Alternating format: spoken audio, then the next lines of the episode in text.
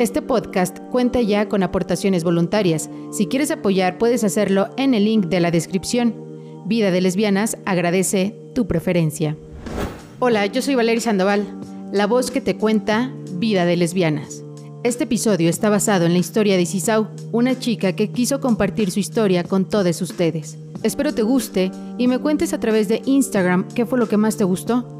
¿Te sentiste identificada? ¿O cuál es tu episodio favorito? Me encuentras en Instagram como arroba valeria.sandoval, sandoval con doble N. O si quieres contarme tu historia anónimamente, lo puedes hacer a través de nuestro correo electrónico vidadelesbianas.gmail.com.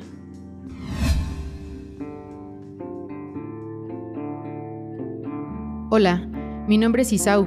Bueno, en realidad es la combinación de mis apellidos. Actualmente tengo 20 años. Y creo que la historia que tengo que contarles sale un poco de lo trágico que es el ser lesbiana. Pero solo en el aspecto de salir del closet. Y me refiero a con la familia y los amigos, pues en lo amoroso también me ha ido mal, como a muchas de ustedes. Pero antes de pasar a mi historia de amor fallida, me gustaría comenzar diciendo que yo descubrí mi orientación sexual cuando tenía 8 años. Y bueno, cabe mencionar también que desde que yo era más pequeña, me gustaba jugar con mis primos. Me gustaba más jugar con ellos que con ellas, pues los juegos catalogados como de niñas no me gustaban. Para ese entonces, eso de maquillarme, jugar a la cocinita y ese tipo de cosas no me llamaban la atención para nada. Recuerdo muy bien que me gustaba una niña, y como dicen, si te hace caras o se aleja de ti, es porque te quiere. Digo, en realidad ella nunca se alejaba de mí, ni tampoco me hacía caras, pero yo a ella sí. Y procuraba no acercármele mucho porque cada vez que me acercaba a ella sentía algo extraño. Y la verdad, en pocas palabras, no sabía cómo actuar. Me daba nervios, sentía mariposas en el estómago y en general no tenía ni idea de lo que me estaba pasando. Así fue como me di cuenta de que me gustaban las niñas.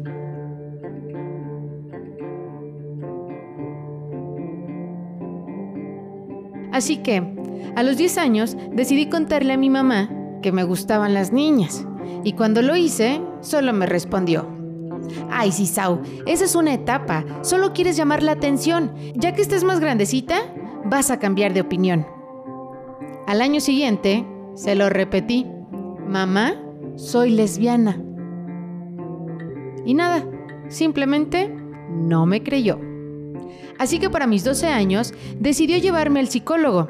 Esta persona le dijo a mi madre que no se preocupara, que solo era una etapa y que pronto se me pasaría. Esto claramente dejó a mi mamá mucho más tranquila. Nuevamente a los 13 años se lo volví a repetir. Y seguramente me dio el avión, porque no pasó nada. Hasta que a los 14 años le confesé que tenía novia. ¿Y qué creen? Nuevamente no me creyó.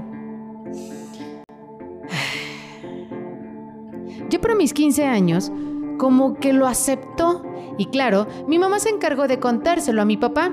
Así que él se enteró de mi orientación sexual cuando yo tenía 14 años y claramente está que no lo aceptaba del todo, pero tampoco tuvimos algún tipo de problema fuerte por eso. Así que mi familia, todos lo saben, mi familia está conformada por mi hermana mayor, mi mamá, mi papá y yo. La verdad, agradezco mucho tener a la familia que tengo, pues muy a pesar de lo que tardaron en asimilarlo, fueron muy adaptables. Poco a poco, mi hermana me preguntaba por mis novias. Sí, al principio lo hacía sarcásticamente, y ya después eran más serias sus preguntas hacia mi pareja. Mi papá, actualmente, puede invitar a mi novia para que coma en la casa, Así que agradezco la familia que tengo. Puede sonar muy sencillo. ¿Y la realidad? La realidad es que somos muy pocas las afortunadas de la comunidad LGBTIQ que tenemos familias como la mía. Y ahora, lo interesante, lo trágico y doloroso. nah, no es cierto. Bueno, pues en cuestión de amores, Creo que como en todo, a veces tenemos altos y a veces tenemos bajos. Yo he tenido ocho altos y bajos. Fernanda, Lupita, Londra, Avi, Diana, otra Lupita, otra Fernanda y Laura. A los 14 años conocí a Diana, una chava un poco mayor a mí, una relación que al principio, como en todas las relaciones, marchaba bien. Me daba detalles, era amigable, me demostraba que me quería e incluso se hizo un tatuaje de un lobo con nuestra fecha, que por cierto, aún lo conserva. Ella me llamaba Lobita, ese era mi apodo. Me llevaba muy bien con su familia, era increíble, me sentía libre, me encantaba. Y la verdad es que soñaba con una vida junto a ella, hijos, boda y vernos juntas hasta de viejitas.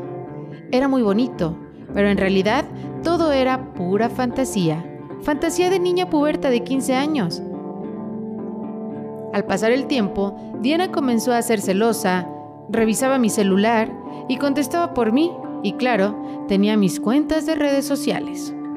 Después de un tiempo, yo comencé a darme cuenta de que ella se enojaba conmigo solo para terminarme, puesto que ella ya estaba saliendo con otra chica, y esto pasó un par de veces.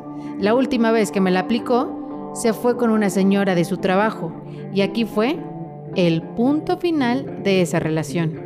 Pasaron meses en que no nos hablábamos. Nos eliminamos de todas las redes sociales y hace dos años, hace dos años, volvimos a coincidir.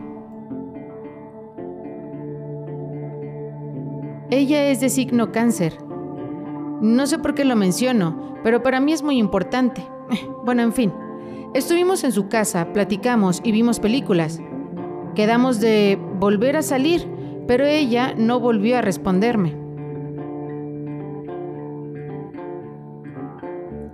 A los dos o tres días aproximadamente, vi sus estados. Ella subió un estado donde estaba con su ex. Bueno, eso me dijo a mí. Aún era su novia.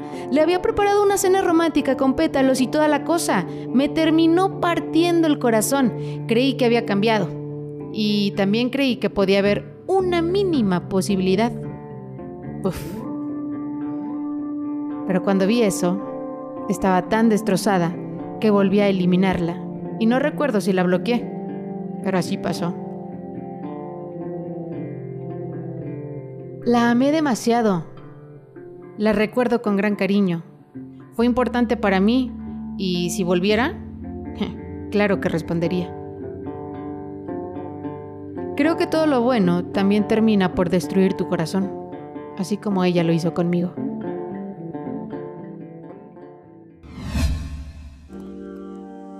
Gracias por escuchar una vez más Vida de Lesbianas. Me despido por este momento, no sin antes recordarte que este episodio ya cuenta con aportaciones voluntarias. Si quieres apoyar, puedes hacerlo en el link de la descripción.